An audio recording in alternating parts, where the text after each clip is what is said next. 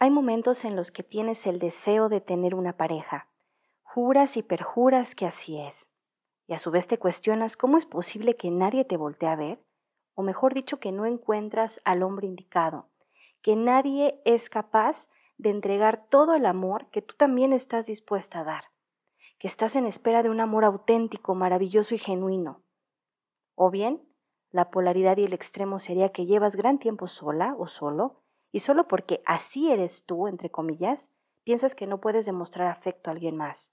No quieres perder tu tiempo. Aplicas el famoso dicho de más vale sola que mal acompañada.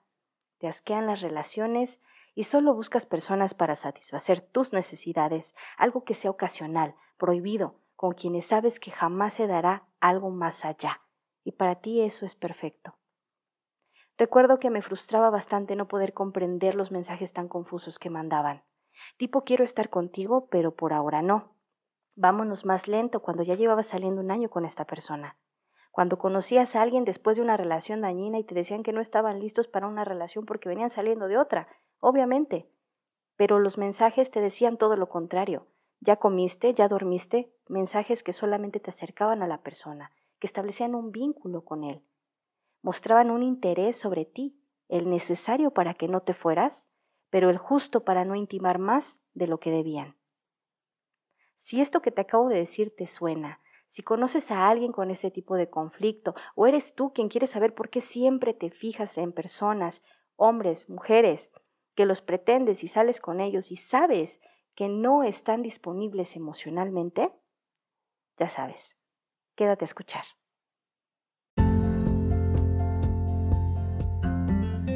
Bienvenida a La Idea del Amor, un podcast que te habla del amor con amor consciente, en voz de tu servidora, host y psicóloga de mujeres, Eliana Ruiz. Te invito a que visites mi blog, lo encuentras en Instagram, Facebook y Twitter como La Idea del Amor, Eli Ruiz. El contenido de este podcast, así como su estilo y discurso, son responsabilidad de los autores de su speech de experiencias profesionales y personales, y no necesariamente reflejan la opinión de la idea del amor. Cada episodio que escuchas aquí tiene una intención reflexiva y propósito de generar conciencia en el oyente de acuerdo a su propia interpretación. Este contenido de audio digital te puede proporcionar compañía y contención durante tu proceso de sanación personal, mas no representa un proceso de psicoterapia formal. Utilízalo como apoyo para identificar y como inspiración para decidir tener un proceso de psicoterapia personalizado con un profesional de la salud. Dicho esto, espero que disfrutes de este episodio, te sea útil y lo compartas. Te mando un abrazo largo, a distancia.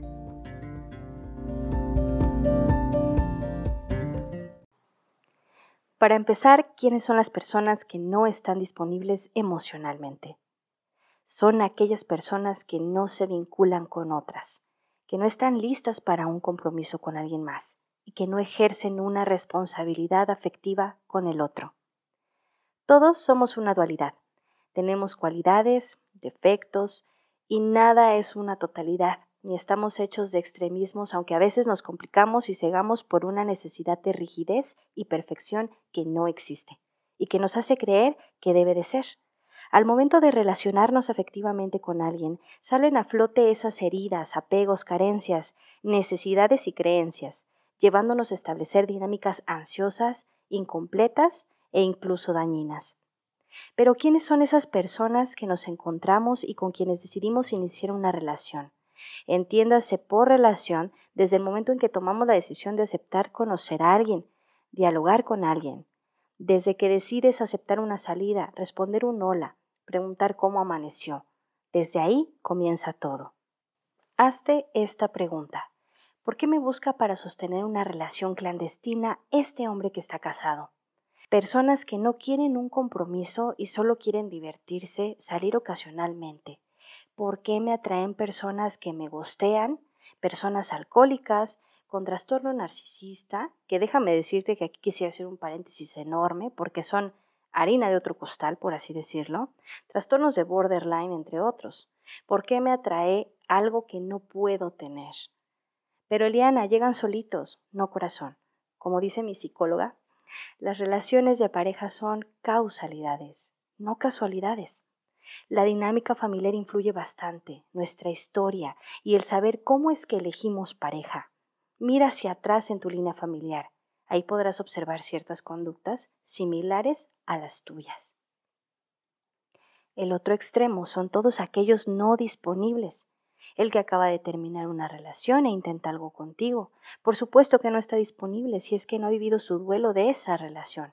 Te conviertes en la novia salvavidas o en la quedante salvavidas, el ligue salvavidas. La que vive la transición de esta persona de la etapa de pareja a su soltería. Tú amortiguas esta nueva realidad y luego se va.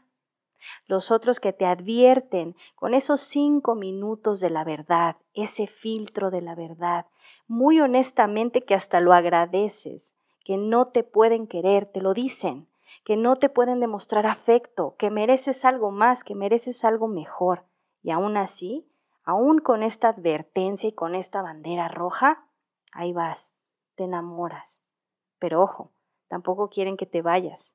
Obtienen de ti algo, saben que no están disponibles emocionalmente para ti, pero tampoco te sueltan.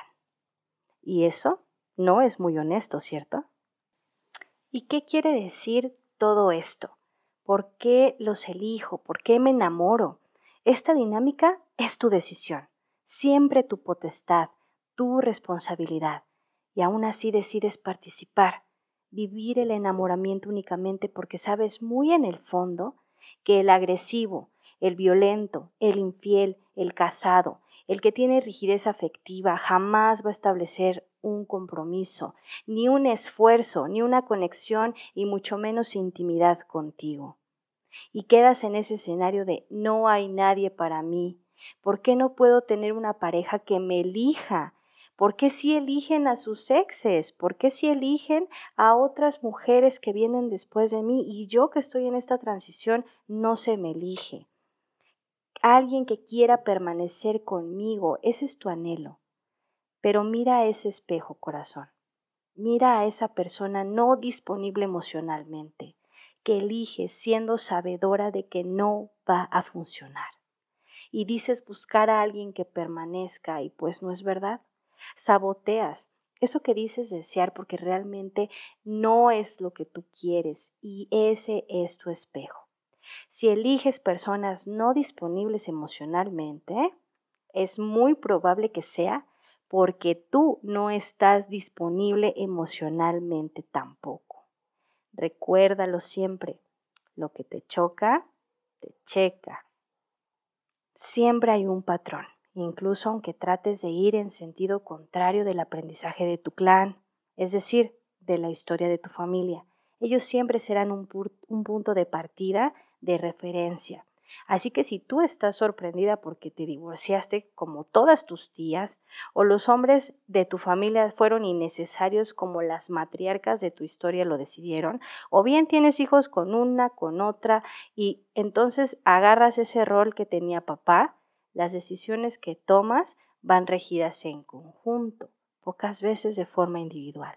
Quienes lo hacen de forma individual son quienes rompen con este patrón, con estos contratos invisibles, las ovejas negras de la familia. También es muy común que tomamos un papel y un guion de salvadoras, de transición para hombres no disponibles. Negociamos y aceptamos conductas que no son negociables, nos fijamos un objetivo, pero hacemos todo para sabotearlo, dándole responsabilidad y poder a quien está igual que tú, no disponible. Y es por ello que te parecen atractivos, que llegan por casualidad, entre comillas, que ya sabemos que no es así. Por eso eliges a hombres que vienen a validar eso que tú piensas, que nadie te elige, que nadie te quiere, que piensan que no eres suficiente, que te abandonan, que no hay ningún hombre para ti en este mundo. Tú misma eliges esta profecía autocumplida. Te orillas eligiendo a este tipo de hombres o este tipo de mujeres para que entonces te den la razón el día que se van, porque no están disponibles. Esa es la profecía autocumplida y por eso te parecen tan atractivos, para que vengan a validarte. Eliana, ¿hay cura para esto? ¿Hay salvación? Por supuesto que sí. Si los eliges, si tú estás no disponible, si piensas que no puedes amar, que eres rígida o rígido afectivamente, que estás mejor sola que mal acompañada, etcétera, etcétera, claro que sí hay una forma de resolverlo. Y para esto, en algún momento, debes de solicitar ya apoyo de un profesional o bien llevar un proceso también en donde puedas transformar estas heridas, en donde sepas cuál es ese tipo de apego. Y bueno, como siempre te agradezco por llegar este, hasta este punto de este episodio. Eh, por favor te pido que si tú conoces a más mujeres que pasen por esta situación y que pienses que les puede servir, no dudes en compartirlo. Aquí abajo en la descripción de este episodio te dejo mis redes sociales para que puedas estar en contacto conmigo. Espero que te haya servido, que te sea útil, que te haya ayudado a reflexionar un poco y como sabes te mando un abrazo largo a la distancia y nos escuchamos pronto. Bye.